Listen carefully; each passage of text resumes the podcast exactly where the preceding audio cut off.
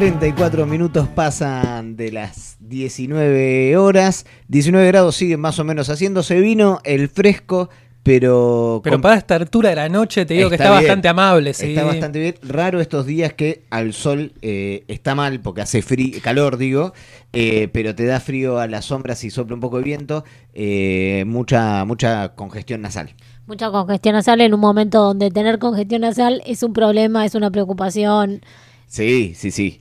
Terrible. Ya es un primer síntoma.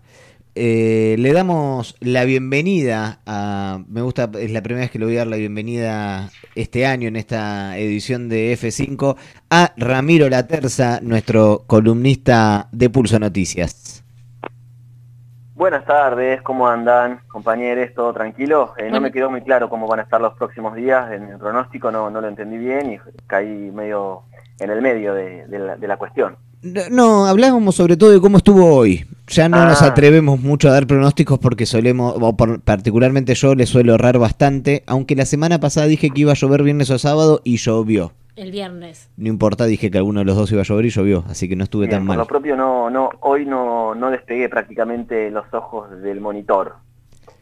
¿Y cómo te han sentado estos primeros fríos? Está bien que lo estás pasando, como decías vos, un poco eh, de forma hogareña, pero bueno, igual pegan también. Sí, sí, sí, hola Nehue, ¿cómo estás? ¿Qué haces, Rama? Bienvenido a este 2021, un gusto recibirte. Han pasado varios y varias compas de pulso, pero también teníamos ganas de charlar con vos que has venido haciéndote cargo de la columna por un buen tiempo durante el año pasado. De una, sí, sí, por, por, por suerte, les compas de pulso se han... Uy, me están mandando una foto tras otra, disculpen si se escucha el aire.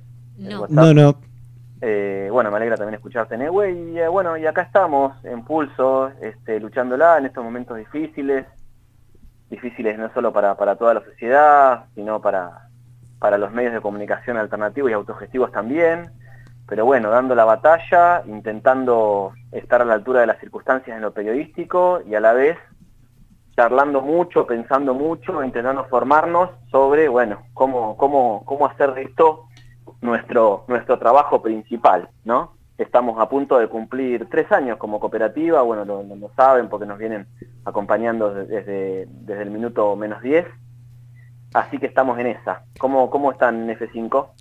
muy bien y, y todavía recordamos eh, con mucha alegría fiesta. esa fiesta de, de ese primer No, no, no. año de, de Pulso Noticias. La verdad es que ha sido de, de los mejores eventos en los últimos años. Sí, la verdad, aparte, en estos momentos de, de aislamiento y demás, se recuerda con mucha emoción una fiesta. Por Bueno. acá, por suerte también, muy bien, volviendo ya el equipo completo al aire. Y acá revisando un poquito el portal pulso, pulsonoticias.com.ar con muchísima actualización para el día de hoy.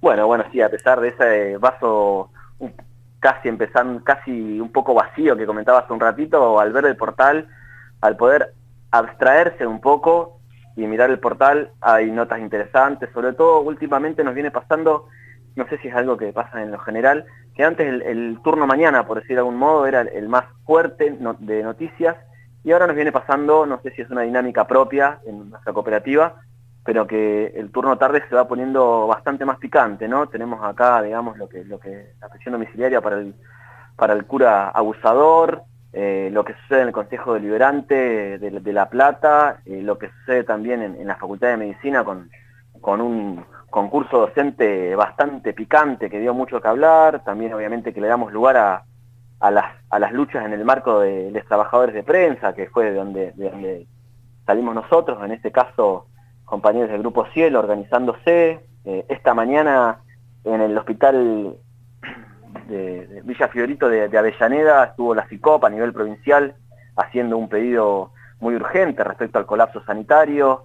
Este, particularmente quien dirige la CICOP en la provincia es Pablo Maciel, conocido acá en la ciudad de La Plata, porque es, digamos, es platense, es hospital generalista del Hospital San Martín, y bueno, y conocido también periodísticamente porque bueno, ha sido la cara visible no solamente de CICOP, sino también de muchas luchas en la Facultad de Medicina, y llegando al tema, igual que, he estado, que me tocó escribir a mí, digamos, eh, la cuestión de un tema poco conocido en la ciudad que tiene que ver con trabajadoras que están en la Municipalidad de La Plata, que hacen tareas docentes y de auxiliares, pero que no tienen ningún tipo de cobertura laboral de herramienta gremial.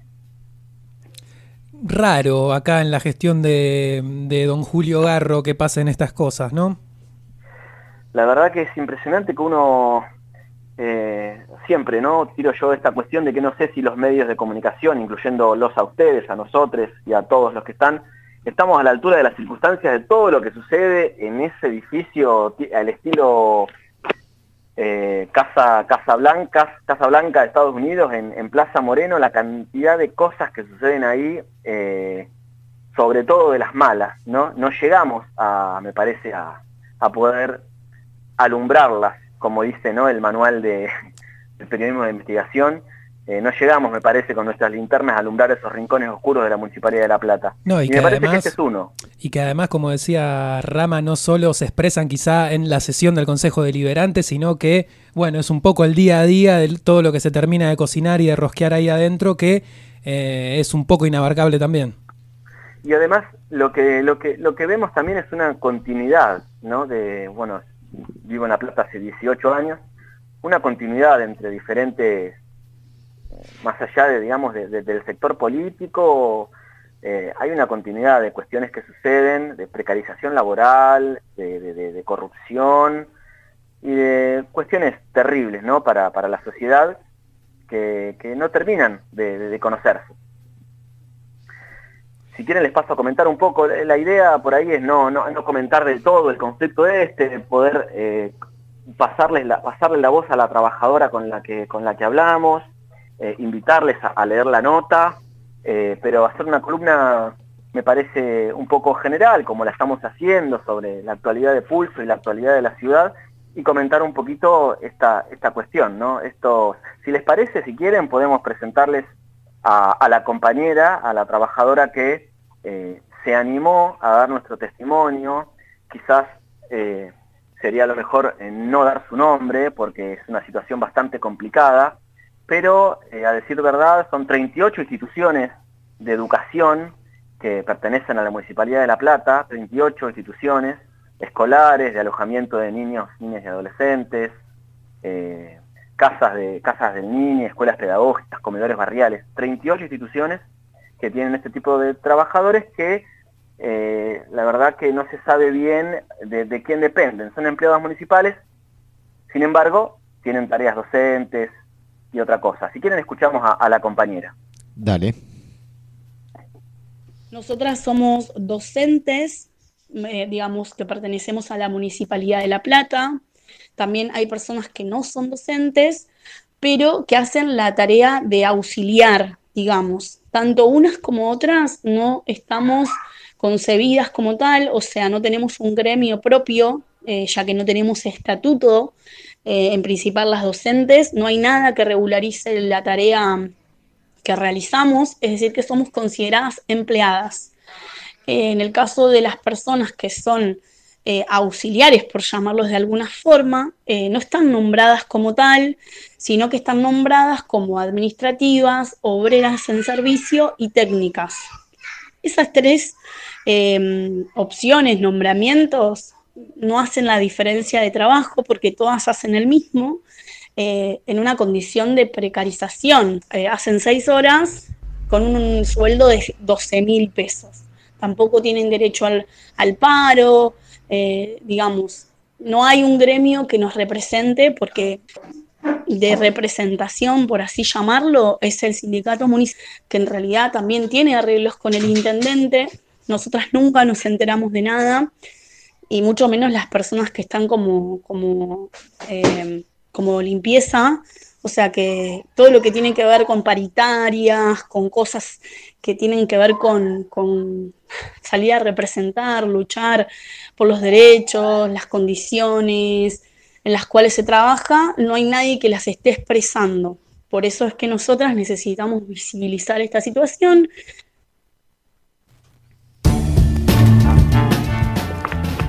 Ahí escuchamos a la compañera, nada, repasando un poco la situación en la que se encuentra ¿no? y realizando su trabajo y pensaba un poco mientras la escuchaba también que es de alguna manera el eslabón más débil, si se quiere, el sistema educativo, porque sistema educativo nacional, las universidades y otras dependencias depende del Ministerio de Nación, en cada provincia se discute, pero después eh, en este caso las instituciones discuten mano a mano con el municipio y muchas veces no tienen herramientas eh, de presión. En este caso justamente mencionaban que aparecía el sindicato de trabajadores municipales y no había tampoco una tipificación de, su tarea específica.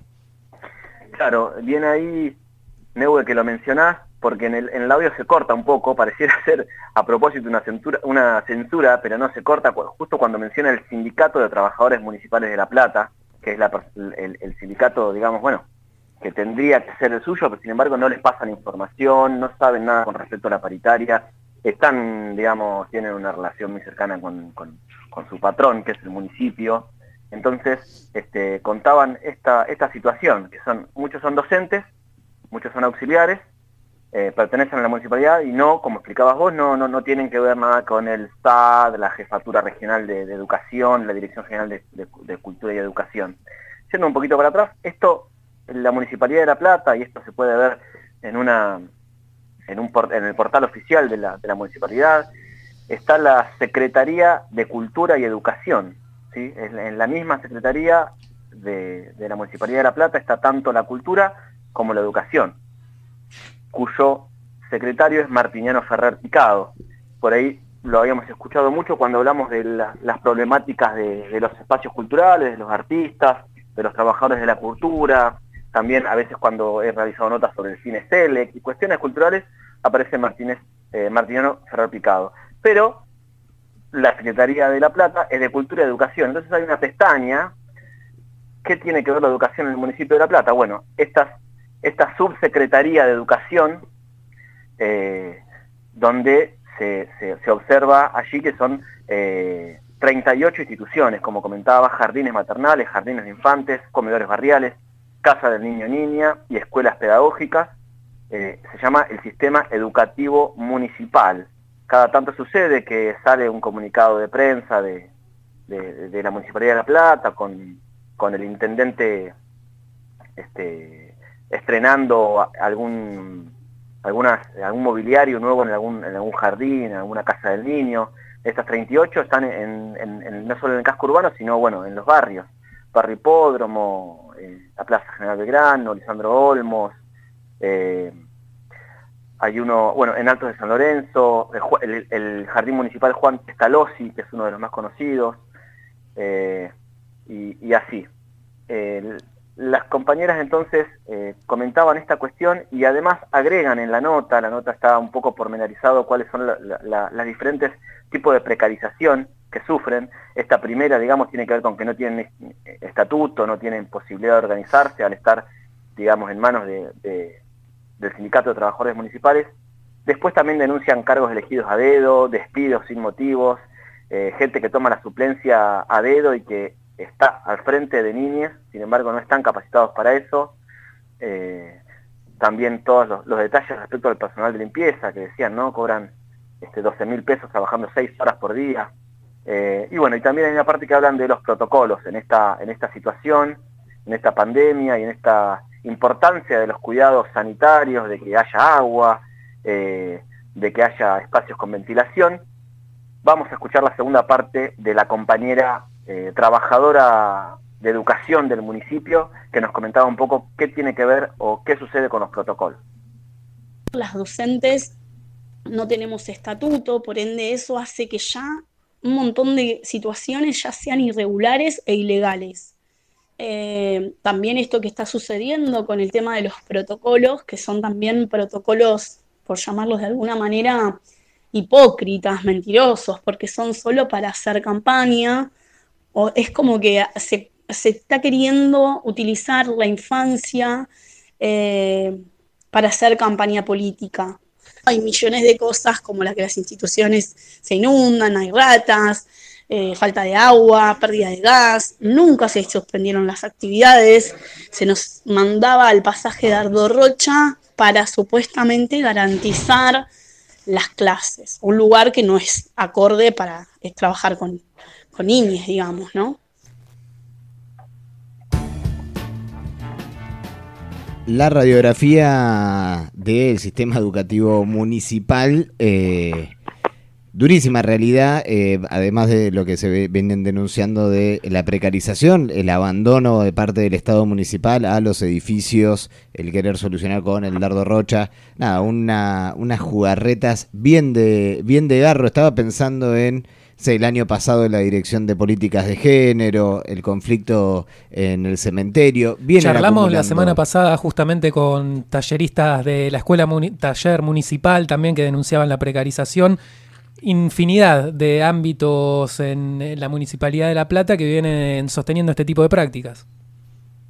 Sí, sí, eh, la verdad que es impresionante. Yo creo que esto es otro puntapié para seguir, para seguir conversando, para seguir estudiando, investigando y también es un puntapié para que las compañeras y compañeros de estos sectores se organicen, porque lo cierto, lo que me contaban es que hay mucho miedo, hay mucha naturalización de la situación, por ende no es que, digamos, la, eh, la gran, la gran cantidad de auxiliares y docentes del sistema municipal de educación se está organizando en contra de esto sino que todo lo contrario, tristemente son muy pocas las compañeras que están eh, alzando la voz por esto, ¿no? Por la naturalización de tantos años, de que todo sea igual eh, y por el miedo también, ¿no? Porque cuando hay eh, cargos elegidos a dedo, cuando hay posibilidad de organizarse gremialmente, es muy difícil elevar la voz sin que sin que a uno lo, lo despidan y se quede sin trabajo, ¿no? Así que bueno, es importante eh, avanzar con esto, que digamos, y, llevar el mensaje de que esto se tiene que conocer cada vez más